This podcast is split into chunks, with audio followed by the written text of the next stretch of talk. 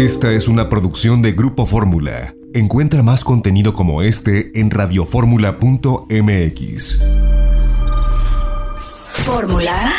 Fórmula Design. Con David Solís. El mundo del arte, showrooms, materiales, mobiliario, espacios de autor. En Fórmula Design. Gran diseño. Con David Solís. En Fórmula. Fórmula Design. Bienvenidos queridos amigos de Fórmula Design. Y bueno pues estamos iniciando ya transmisión en este sábado 24 de junio, muy contento, tenemos un programa con buenas entrevistas, vamos a hablar mucho de diseño de interiores con nuestra querida Elena Talavera, vamos a platicar acerca de eh, bienestar de salud, de arquitectura de los faros. Y antes de eso pues evidentemente pedirles, recomendarles que nos sigan en redes sociales. Estamos como arroba designhunter-mx. Ya está nuestra revista en punto de venta. La pueden encontrar, ya saben, impresa. Y bueno, pues vamos a hablar el día de hoy. Está con nosotros mi queridísima Norma Rodríguez, que vamos a platicar pues de lo último, lo que está sucediendo en Europa y pues algunas cosas o algunos chismecillos. Espero nos tengas, mi querida Norma, de, lo que pasa en el mundo de la moda y de México también. Claro que sí, David, y pues un gusto estar aquí. ¿Te acuerdas que hace algunas semanas estuvimos platicando de eh, que Pharrell Williams, este artista, este creativo, este músico eh, eh, internacional, iba a debutar como director creativo de Louis Vuitton en una colección totalmente a su gusto y con los detalles que a él le gustan y demás, pues ya, es un, ya fue una realidad y esta semana se presentó impresionante. Impresionante, ya te imaginarás, pero impresionante no solo por lo que presentó, por la colección que presentó esta colección cápsula, sino también por la, cantidad de personalidades que estuvieron presentes y cómo fueron vestidas y cómo crearon todo un, ambiente festivo en París. Así es que pues voy por partes. Te cuento que impresionante el lugar porque fue eh, Pont Neuf, uno de los puentes más antiguos de París. Te voy a platicar un poquito eh, primero quiénes fueron y cómo fueron, porque eso está bien interesante. Por ejemplo, eh, Beyoncé llegó, bueno, divina, toda, ya sabes, de pies a cabeza, vestida de, Louis Vuitton, igual que Zendaya, que Zendaya cada vez está en todas las marcas, cada vez es, eh, aunque es eh, embajadora de varias, siempre está en todos lados con looks impresionantes. Kim Kardashian, quedó, llegó LeBron James, este, este deportista gigantesco, vestido también muy bien. Llegó Rihanna. Maluma iba de shorts, por ejemplo, unos shorts muy, muy nice, pero de shorts. Eh, llegó, em, ¿quién más? Eh, Jared Leto, con pelos azules, con cabello azul eh, y una gabardina blanca Louis Vuitton, este, por supuesto, impresionante. Lenny Kravitz, que iba con Naomi Campbell, se acompañó de Naomi Campbell. Iban divinos, los dos como en, en un estilo muy biker, muy de cuero, ya sabes, mucha piel. iba Sebastián Yatra, había muchos latinos y Sebastián Yatra, yo lo vi fachosón, aunque muy mucha seda. Ya sabes que ahorita está muy de moda las camisas sedositas y demás, entonces él iba muy sedoso. Luis Hamilton, hablando de deportes, de, deporte automotor. Él iba sencillo, pero pues también muy Louis con una chamarra muy Que él no es muy sencillo, ¿eh? Es cero sencillo, pero vamos, me refiero a que no iba estrafalario. Lleva una chamarra extraordinaria de Louis Vuitton, bastante bien. J Balvin iba o ¿cómo, le quieres poner? O muy locochón, o ridículo, colorido, o totalmente a la moda. Disruptivo. Ay, rarísimo, rarísimo. Anita, la brasileña, esta, la del paso sexy en el piso, iba en bikini. O sea, ella dijo, yo me voy en bikini y encima nada más me pongo una salidita de, playa. Muy Louis Vuitton, pero de bikini. Eh, los hijos de, de Will Smith iban espectaculares en total look de Louis Vuitton. Y este Demoflash, que es como, eh, Damoflash, que es como se llamó la, colección, pues ¿qué tenía? Tenía, había mucha, muchas prendas interesantes. Ahí te das cuenta que un creativo, sea en la música, sea en el diseño, en el arte o en la moda, pues siempre va a tener eh, cosas significativas, ¿no? Entonces yo creo que fue una, había muchos estampados bien interesantes, había muchos estampados, por ejemplo, en cuadros, bicolores, había unos pixelados, había camouflage, él de hecho llevaba, Farel llevaba un, atuendo este, camouflage, había mucha piel, había mucha mezclilla, entonces fue interesante. Eh, había este, cosas eh, muy curiosas como por ejemplo trajes con short y botas, de, botas de hule, ya sabes. O había este... eh, Combinaciones unos, muy raras. Unos sacos, unos como tipo, pues ¿qué serán? Sí, como tipo saco, pero con muchas bolsas, ya sabes, como si fuera para un... cargo. Ajá, y como si fuera para alguien de trabajo, ¿no? Para alguien que esté trabajando. Había colores como amarillo, como negro, de todo. Era un juego de colores, de luces, de texturas, de piezas bien, bien interesantes. Así es que esa fue la presentación de Pharrell Williams en Louis Vuitton. ¿Cómo ves?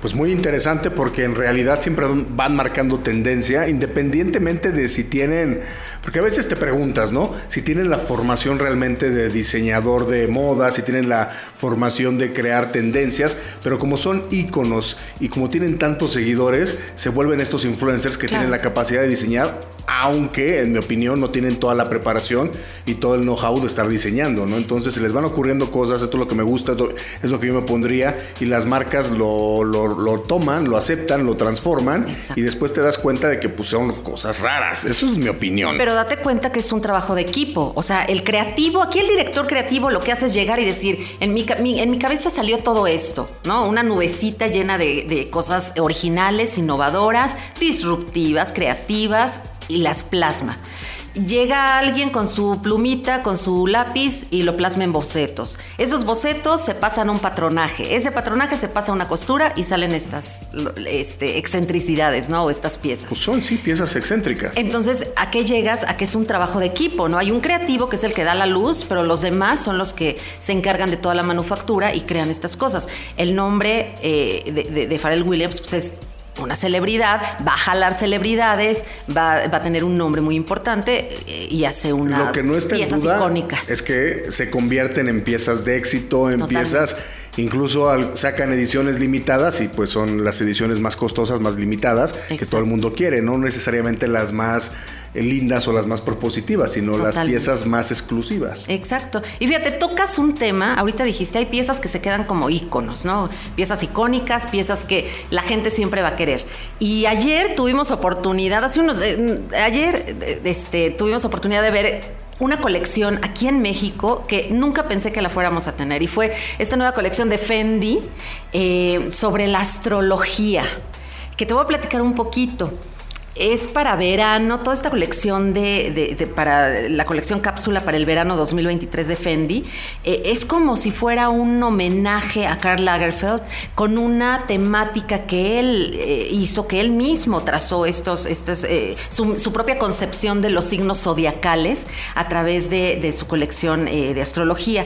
Es una línea muy veraniega, es playa totalmente, en colores increíbles, y, te digo, y es una, se muestra como un homenaje ¿no? Es eh, mucha silueta, muchas notas de color, hay playeritas sedositas, hay vestiditos, hay shorts, hay eh, algunas piezas de calzado. Eh, como ya sabíamos, pues Kim Jones, que fue la persona que se quedó como director creativo en en, en Fendi, Fendi, en lugar de Lagerfeld, eh, pues es el, él es el director artístico, es el que te digo, es el que dice, ¿por qué no hacemos esto? ¿Por qué no retomamos lo que Karl Lagerfeld ya había hecho y le damos un twist? Lo hacemos este, muchísimo más veraniego y demás, le damos un espíritu como más libre. Llega la directora artística de accesorios y ropa de hombre, que es Silvia Venturini, y dice, va, lo hacemos y así es como lanzan esta, esta colección cápsula que la verdad yo, yo, yo creo que le va a ir muy bien porque en México somos muy eh, dados a ese tipo de estampados. Aquí gusta muchísimo como ese estampado zodiacal, como los signos, como la luna, el sol, las estrellas, ya sabes, como algo así muy mágico, pues muy lúdico, muy de sueños, muy onírico. Entonces yo creo que sí les va a ir muy bien. Tuvimos oportunidad de verlas, de sentir estas piezas, de sentir la sedosidad y pues sí son, son textiles, texturas muy ricas y con esos looks pues creo que va a ser un exitazo y lo vamos a ver muchísimo en las playas de México en, la, eh, en este verano. Pues definitivamente que Fendi está haciendo un trabajo también muy curado, ¿no? Como sí. que cada año van... Eh, estábamos muy acostumbrados de repente a ver Fendi con el logotipo por todos lados, pero en unos programas anteriores o el programa anterior Sí. platicabas justamente de la nueva tendencia, ¿no? Que más allá de tener el logotipo en todas las prendas, en los cinturones, en las bolsas, las marcas están empezando de repente también a tener una línea que nos lleva a ese recato de no tener todos los logotipos a la vista, ¿no? Entonces creo que también Fendi ha hecho y lo está haciendo obviamente en el tema de la moda, pero lo está haciendo también en el tema de los, de los muebles, ¿no? Está empezando a quitar el logotipo de todos los muebles o de todo el tapizado de un mueble, ¿no? Y creo que eso le está, eh, lo está haciendo todavía más elegante, ¿no? Porque Sí. la calidad es la calidad, ¿no? Y siempre han tenido calidad, pero también el tema del gusto, ¿no? Entonces, si ya no está de moda tener este, eh, como, como los logos, no sé cómo se llama el tener todos estos logos en todos lados, ¿no? Eh, ya no está siendo la tendencia, ¿no? Pues más que no ser una... Siempre van a existir y siempre van a estar porque son los clásicos de todas las marcas. Sin embargo, ahorita estamos como muy en este rollo quiet fashion, que es eh, una, una moda más limpia, más discreta, más...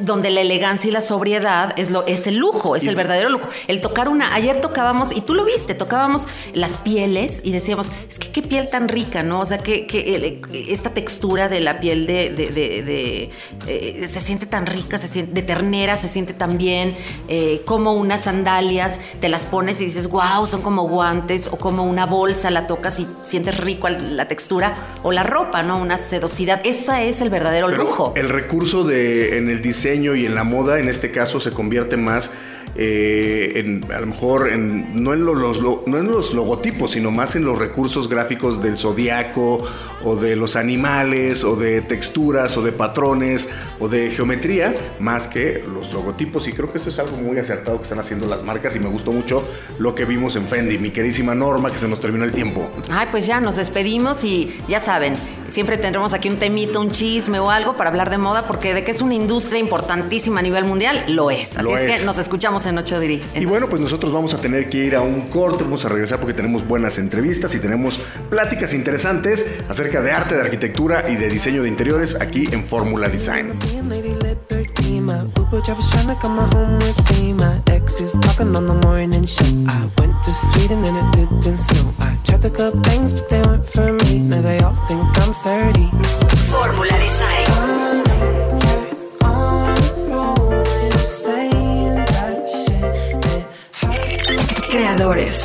Fórmula Design. Con David Solís.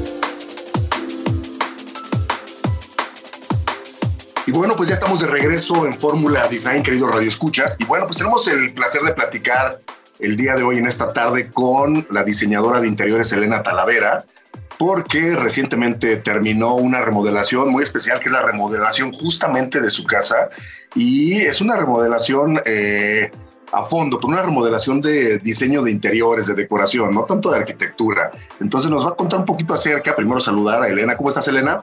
Hola David, qué gusto saludar a toda tu audiencia. Cuéntanos un poquito acerca de la inspiración para elegir el diseño de tu casa, que ahora es más vibrante, con mucho color y muchas texturas. Pues bueno, todo fue la noche del 31 de diciembre.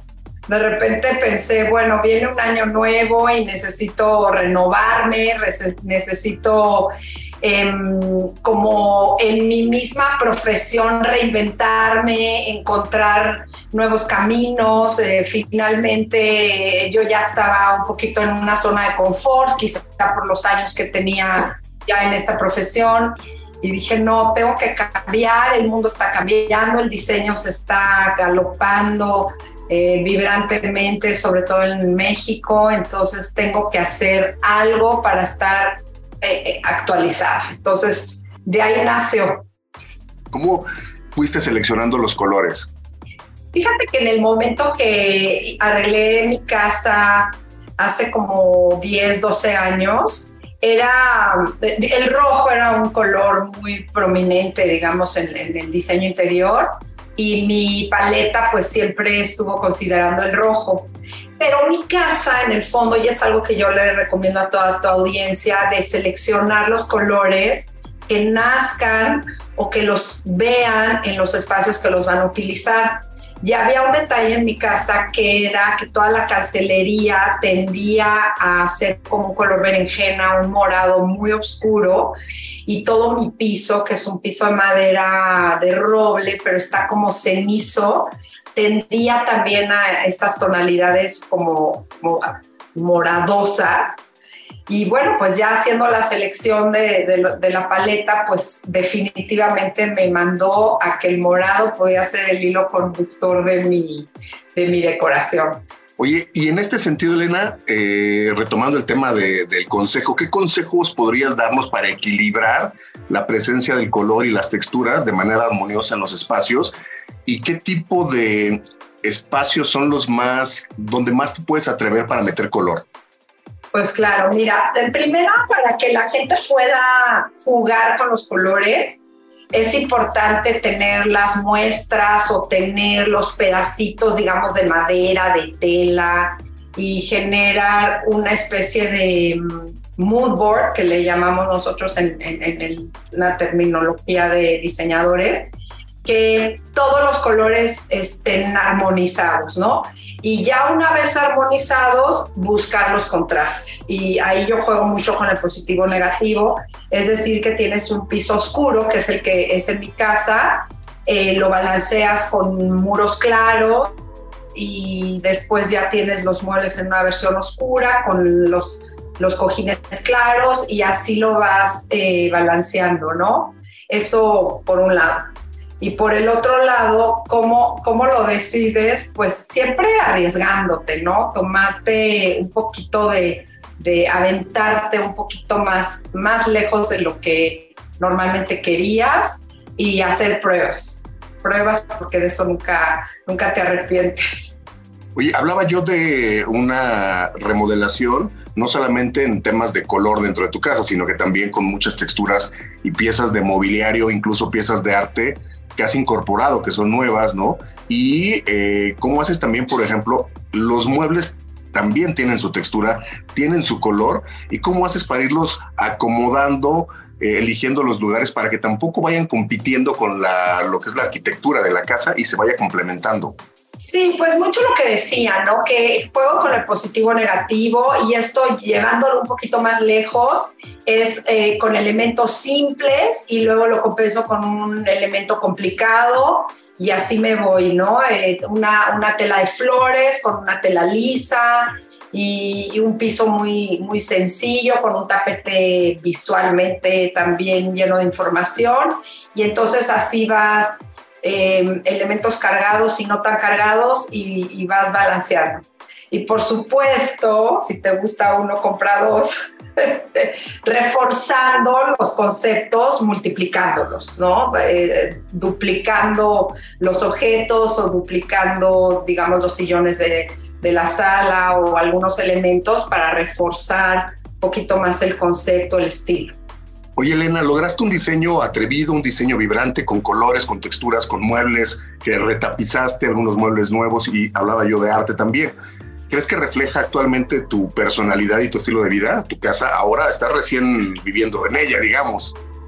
¿Sabes qué me pasaba? Que había 20 mil cosas que ya no eran yo y, y, no había hecho nada por eso. O sea, había como aguantado, aguantado, porque en el fondo de mi corazón yo no estaba queriendo un cambio así superficial, estaba queriendo un cambio que de verdad reflejara quién soy hoy, definitivamente, cómo veo hoy el diseño interior, por supuesto inspirada en muchísimas imágenes que yo veo en, el Instagram de Design Hunter, que son muchos menos objetos, less is more, quizá mi casa, yo fui una persona como, como bueno, pues todo mundo en su vida que va acumulando recuerdos, eh, herencias, eh, viajes, fotografías, y, todo, bueno, pues empezó a jugar aquí un papel importante en mi casa y, las valoraba, no, no digo que no, pero llegó un momento en que ya esa información visual ya me empezó como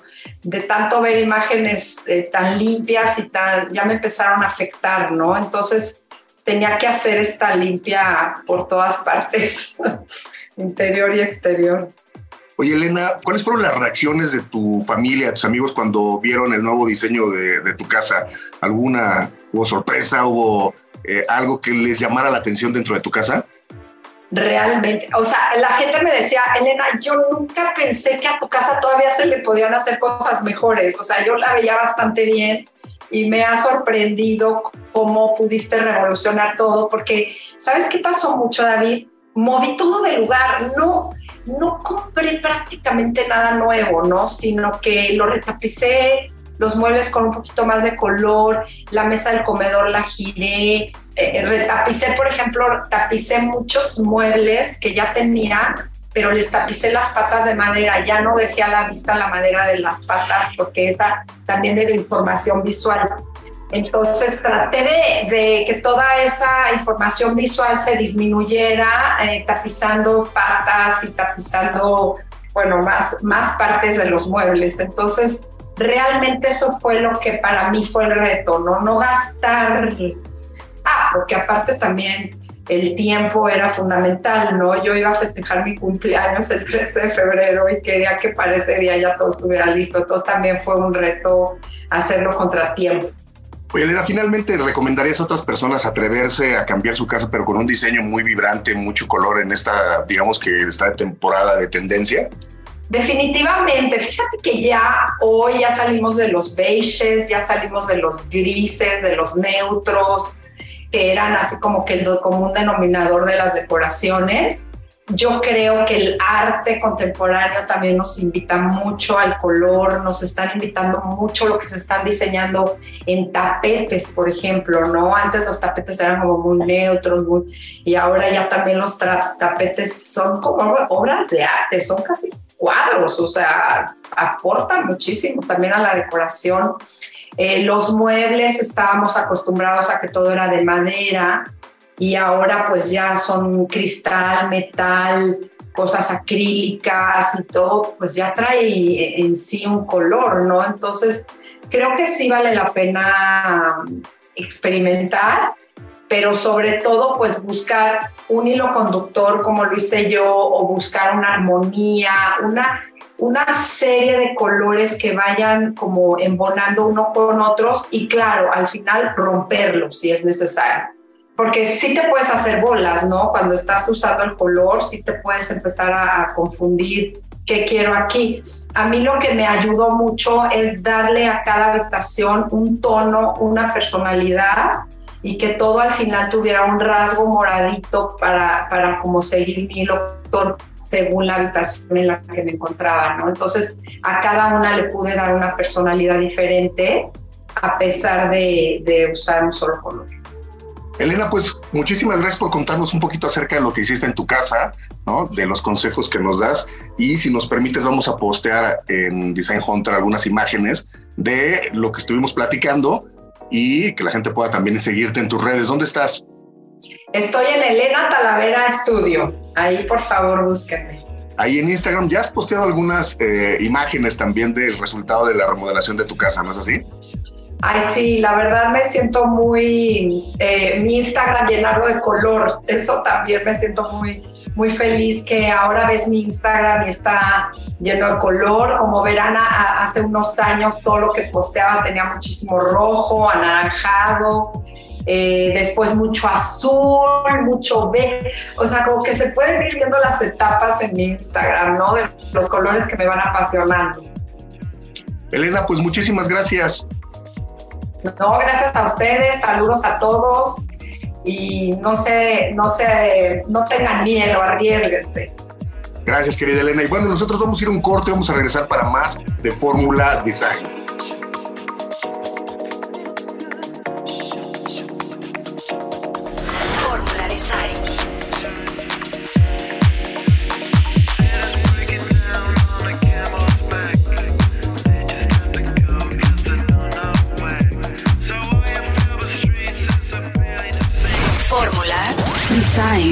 David Solís.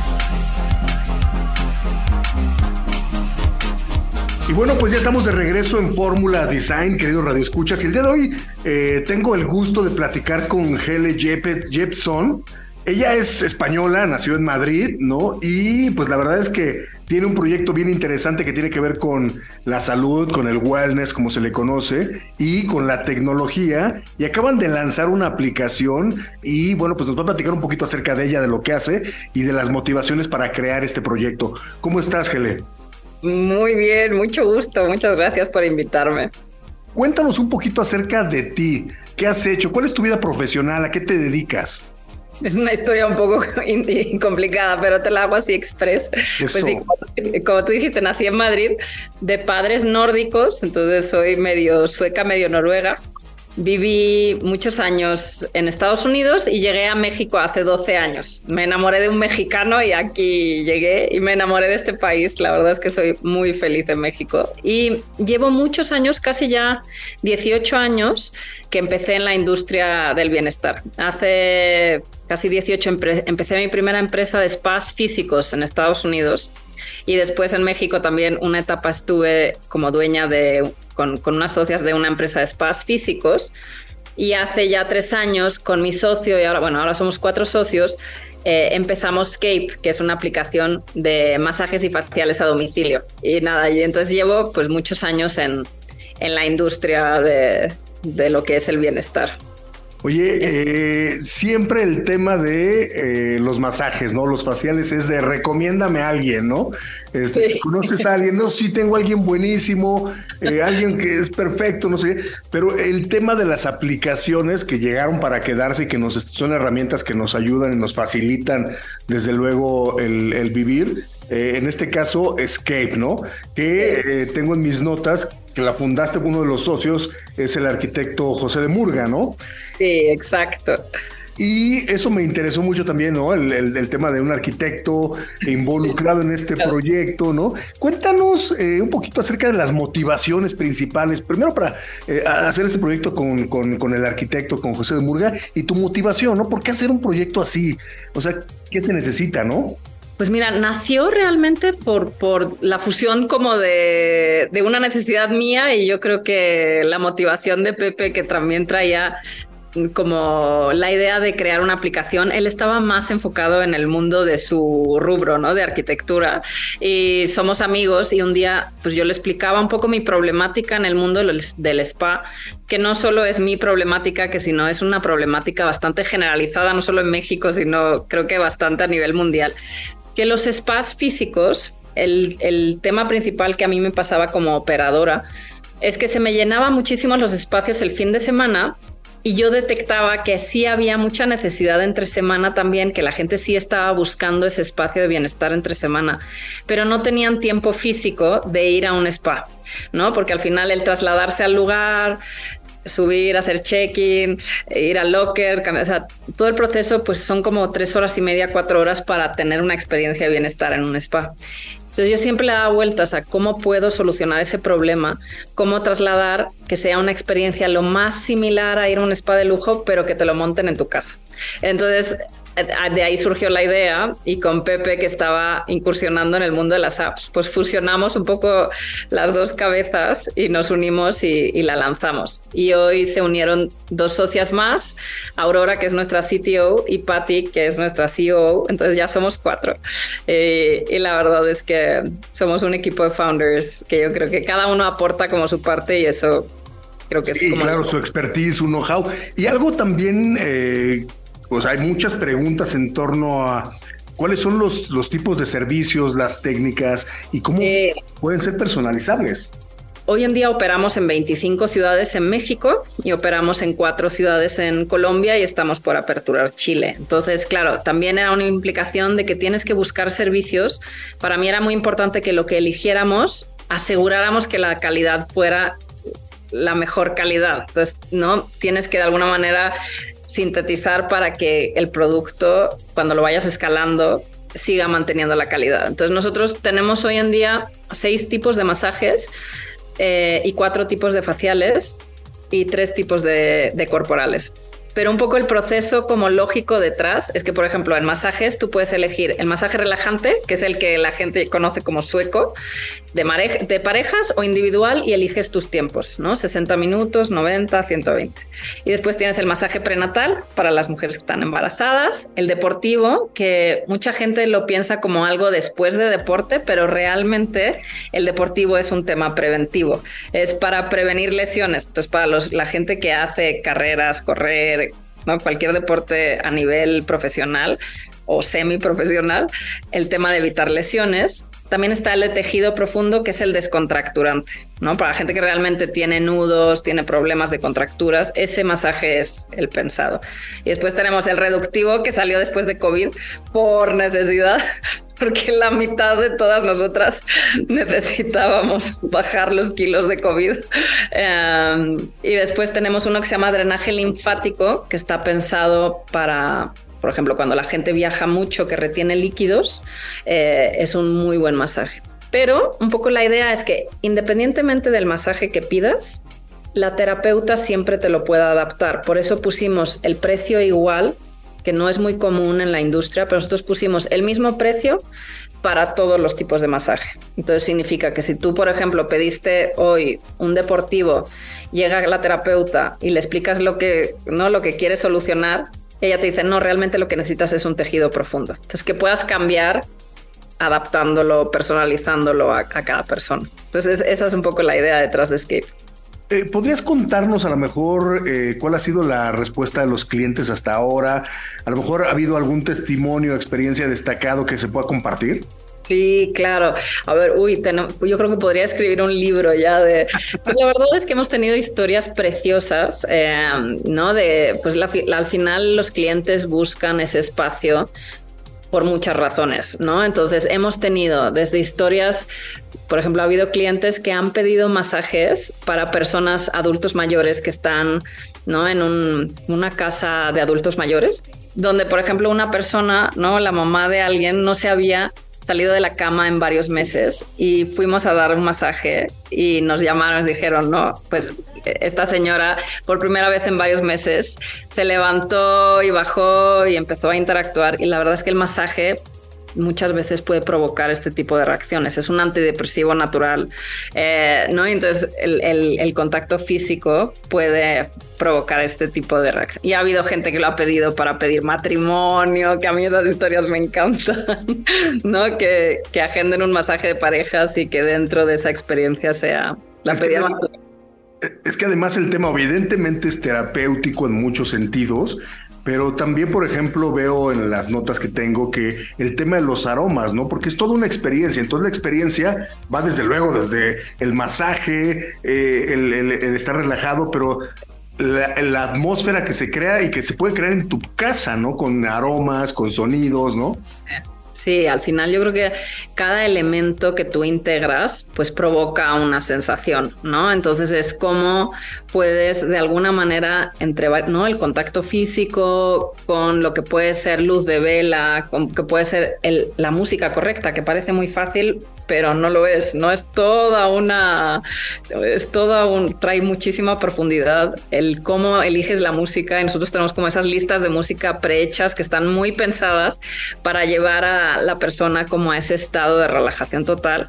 Los aromas, sí, yo estaba obsesionada con conseguir transmitir como la experiencia real a través de los aromas y no lograba encontrar como una marca de aromas que me gustara al 100. Entonces acabamos desarrollando nuestra propia marca justo pensando en fusionar, fusionamos como los aromas de México con los aromas suecos, o sea, logramos como una fusión de aromas y lanzamos nuestra propia, justo lanzamos hace una semana una marca de aromaterapia propia que, que integramos en los servicios. Entonces sí, la verdad es que es como cada elemento ayuda a, la relajación.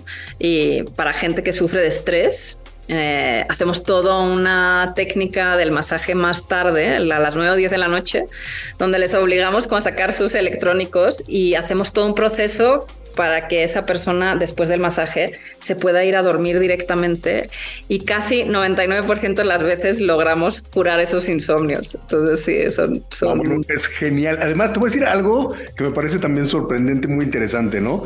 Eh, cuando estoy en casa con Irina, con mi mujer, es como, se me antoja, se me antojaría un masaje y tú dices, no, hombre, ¿a quién le preguntas? ¿Dónde? y yo, y yo siempre decía, ¿Cómo no se le ocurre a alguien hacer una aplicación de esto? Y ahora que veo que Skype es una aplicación de wellness on demand, ¿no?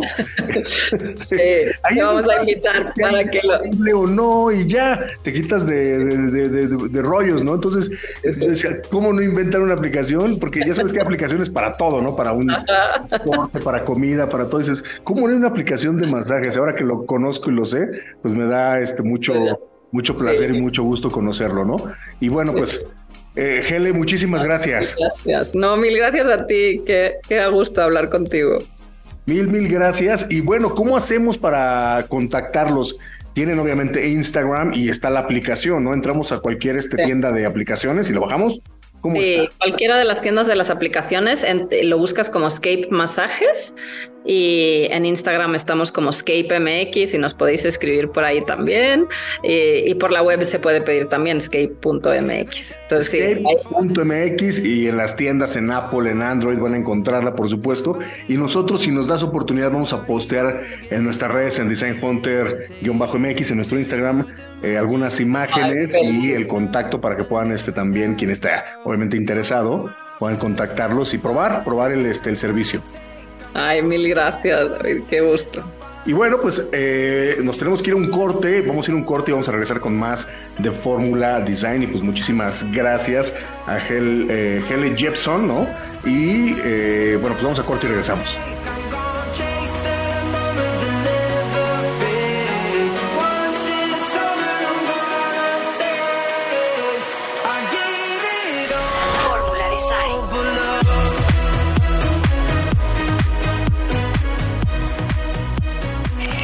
Creadores. Fórmula. Design. Con David Solís. Ya estamos de regreso en Fórmula Design, queridos radioescuchas. Y bueno, vamos a platicar el día de hoy con Fernanda Delgadillo, ya saben, de la pareja viajera, que anduvo, anduvo paseadora, anduvo viajando y por eso no la escuchamos la semana pasada, pero ya la tenemos aquí. ¿Cómo estás, Fernanda? ¿Qué tal, David? Contenta de estar de regreso. Sí, anduve paseando y este, y bueno, eh, ya saben que a veces me gusta hablarles de un lugar en específico que es al norte de Estados Unidos, al este particularmente, y en la zona de Nueva Inglaterra, que está conformado por seis estados y particularmente uno que pude eh, nuevamente recorrer, que es el estado de Maine. Y particularmente ahí, David, hay faros que son dignos de ir a visitarlos. Y bueno, me hubiese encantado conocer los más de 60 faros que se encuentran, 68 faros para ser exacta, que se encuentran en la costa atlántica de Maine. Es una extensión de casi 400 kilómetros, pero bueno, pude conocer por lo menos dos y uno en particular me enamoré de él, David. Este faro es, justo uno de los más bellos, sin duda de los más fotografiados en el mundo. Lo construyeron en el año de 1879 y está prácticamente ubicado en, una isla muy rocosa eh, y lo conocen como Noble Light. Eh, de hecho, yo no sabía, David, pero este, este faro, eh, hay incluso varias este, rompecabezas que si tú ves un faro, seguramente es este faro del Noble Light.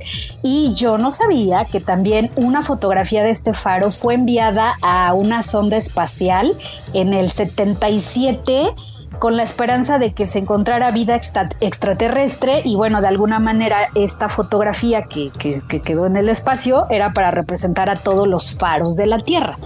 Entonces imagínate, la verdad es que fue un recorrido padrísimo, prácticamente te vas por toda la costa de York, en el estado de Maine, llegas a la península de Cabo Nidic y te vas desplazando en el auto porque bueno, lo mejor ahí es hacer prácticamente un road trip. Inmediatamente ves el faro eh, al entrar al, parque y bueno, es un, parque muy amplio. Tienes también una pequeña tienda donde puedes comprar recuerdos del faro y es entrañable. Recuerdo yo cuando, cuando fuimos llegando y estacionamos el carro, ver el faro a lo lejos, ver el Atlántico, ver estas rocas, este, ver cómo está encallado eh, eh, pues el faro y ver incluso varios buzos eh, que andaban por ahí pues disfrutando de un fin de semana en esta zona. Oye, y la construcción de los faros, ¿no? Construcciones eh, pueden ser, o sea, estamos teniendo en mente de repente faros muy altos, pero hay faros que no son tan altos, ¿no? Que pueden tener a lo mejor 17, 20 metros, ¿no? Y algunos otros 60, 70 metros, ¿no? Y tiene que ver también, desde luego, con los eh, la época en la que se iban construyendo y que se construyeron, que muchos de ellos son de 1830, 1840, los más altos evidentemente son más hacia 1900, ¿no? Pero ¿Sí? Eh, los faros combinan esta parte de la, de la naturaleza, ¿no? De lugares extraordinarios, algunos con hielo, otros con esta, con esta base como muy rocosa, ¿no? Algunos sobre praderas impresionantes, ¿no? Entonces, un poquito los faros además están eh, construidos para aguantar, ¿no? Aguantar este, las inclemencias del tiempo, pegados al mar, muchos de ellos, en medio del agua, otros, ¿no? Entonces, toda la salinidad, todas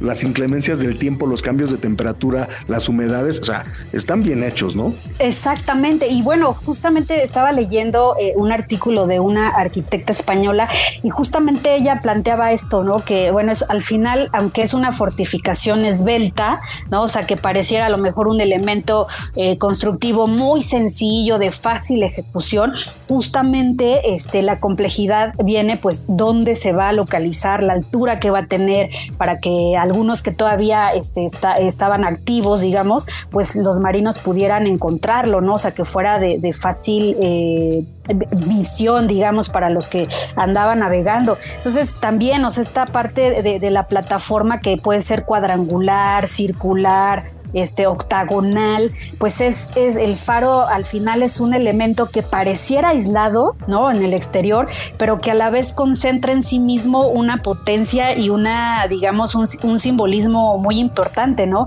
También la verticalidad eh, las eh, y la concentración, eh, pues son de las características más principales de, de su forma. Entonces, pues sí, o sea, pareciera a lo mejor como un objeto así muy, muy sencillo, pero la verdad verdad es que pues está basado la construcción también en diferentes materiales. Claro. Y también fíjate que el faro, este, eh, bueno, estos datos, eh, como dato histórico, que creo que es importante tener esta referencia, el faro más conocido este, históricamente es el faro de Alejandría, que esto, o sea, fue construido en el siglo III antes de Cristo, y entonces ya simulaba esta gran torre escalonada situada precisamente en una pequeña isla a la entrada del puerto y muy cerca de la desembocadura del Nilo y permitía justamente controlar el puerto y la ciudad. Entonces, eh, pues además de, la función de este faro de iluminar y avisar a los navegantes de pues los posibles peligros y, de señalizar sobre todo que justo ahí había una porción de tierra para que no chocaran,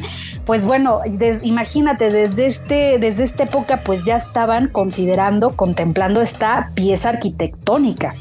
Es que, a ver, tiene obviamente una belleza en sí mismo por la arquitectura y por la propuesta, porque hay de muchos estilos también, ¿no?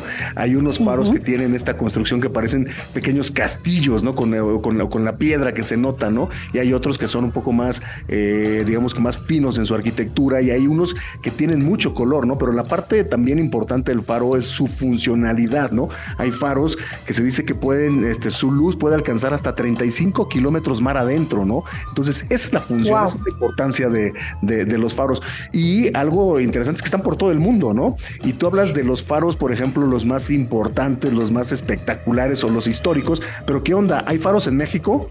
Totalmente, David. De hecho, hay una guía muy interesante que se llama Faros de México, los guías de altamar. Actualmente en México están operando 135 faros. Entonces, esto te habla pues que aunque la tecnología ya nos está rebasando y pues prácticamente eh, eh, el avance tecnológico eh, a, través del GPS pues ha permitido que, que digamos los faros ya estén llegando a ser obsoletos. Pero imagínate, o sea, en todo el mundo mundo hay en promedio unos 1.500 faros en servicio y los que operan en los litorales de la República Mexicana son 135. Y bueno, en cuestiones, sí, o sea, son bastantes. Digo, los más antiguos son de mampostería, algunos son eh, hechos de concreto eh, y los más recientes tienen estructuras muy sólidas que se construyen sobre acero. Hay uno en particular que a mí me ha enamorado, David, y está en Cozumel. Eh, la verdad, no tengo el dato exacto de cuándo lo construyeron, pero es un faro que incluso puedes tú entrar al, hay, un, hay un pequeño museo y puedes subir al faro, o sea, tendrá que a lo mucho unos 10 metros ¿no? de, construcción, o sea, no es tan grande, pero está en, le llaman el faro Celaraín, que está en la punta sur de Cozumel, entonces también ver el Caribe, el mar Caribe desde ahí es impresionante y prácticamente en esa zona, pues todavía la playa es muy virgen, entonces para mí estos faros eh, pues bueno, más bien ese faro para mí es uno de los más bonitos que hay. Y bueno, pues si tienen la oportunidad de leer o buscar esta guía de faros de México, los guías de altamar, se van a llevar una grata sorpresa con la cantidad de imágenes que hay y también eh, pues dónde están ubicados cada uno de los faros que actualmente están operando y otros que prácticamente han quedado, digamos, para pues para la historia y para el recuerdo. Oye, Fernanda, estoy viendo el faro más alto de México, que es el faro de Mazatlán, y tiene 152 metros de altura. Imagínate. sí, está alto y además está ubicado en la cima del cerro del Creston, ¿no? Lo cual todavía, o sea, una elevación natural y lo hace uno de los faros más altos del mundo y además está en activo, ¿eh? Imagínate, es que de verdad, o sea, cuando tú planeas un viaje, la creo que pocas veces dices, ay, pues voy a ir a, visitar un faro. Pero ya cuando, que fue mi caso, o sea, cuando ya empecé a investigar más, que a mí siempre me han llamado la atención los faros, dije, no, o sea, a ver, es que vale la pena por completo. Y, y el que les platiqué hace un momento en el estado de Maine, o sea, de verdad que superó mis expectativas, eh, valió la pena el recorrido, digo, aprovechando que andaba yo allá por Boston, entonces pues me quedo prácticamente a unas tres horas manejando y valió la pena completamente llegar hasta esa zona del, mar Atlántico y poder observar ese faro del Noble Light. Fíjate que es una. Eh, hay unas buenas rutas eh, de faros, ¿no? Sobre todo en Europa, ¿no? Ahí estaba viendo también el, faro, eh, el faro Hércules, ¿no? El faro que es el faro más, más antiguo que hay, ¿no? O sea, más antiguos los que están en uso, ¿no? Sí, sí, sí. En, Francia también. En Francia hay, muchos, muchísimos faros, en Portugal, este, bueno, en Egipto, y bueno, pues, pues siguen implementando nuevos materiales y nuevas formas, ¿no? De arquitectura de, los faros. Claro, y hay algunos, por ejemplo, que puedes visitar, por ejemplo, el de Chicago, que lo puedes, puedes subir y, tienes una vista 360 grados, ¿no? Eh, perdón, San Francisco Tienes una vista de San Francisco de 300, también hay en Chicago, desde luego, pero en San Francisco que yo lo visité tienes una vista 360 grados de faro. wow. Sí, y es, Sí, la verdad es que está padrísimo. O sea, igual algunos dirán, ay, pero qué aburrido, pero no, o sea, de verdad, si te pones a pensar, este, o sea, una, cómo los construyeron, por qué quedó ahí, eh, y la vista, o sea, sobre todo las vistas que puedes tener desde el faro, sí te permiten subirlo, porque hay otros que, bueno, pues ya los tienen, este, como súper restringidos, pero solo verlos, digo, ya. Con vale la pena. Oye, Fernanda, pues muchísimas gracias. Gracias David y ya saben que pueden leerme en laparejaviajera.com y pues hasta los próximos viajes. Me parece perfecto. Muchísimas gracias Fernanda Delgadillo. Se nos terminó el programa de Fórmula Design de esta semana, pero como siempre agradecer en la operación técnica a Raúl Cruz Balcázar y en la producción a Alan Ferreiro. Yo soy David Solís y nos escuchamos la próxima semana con más de Fórmula Design.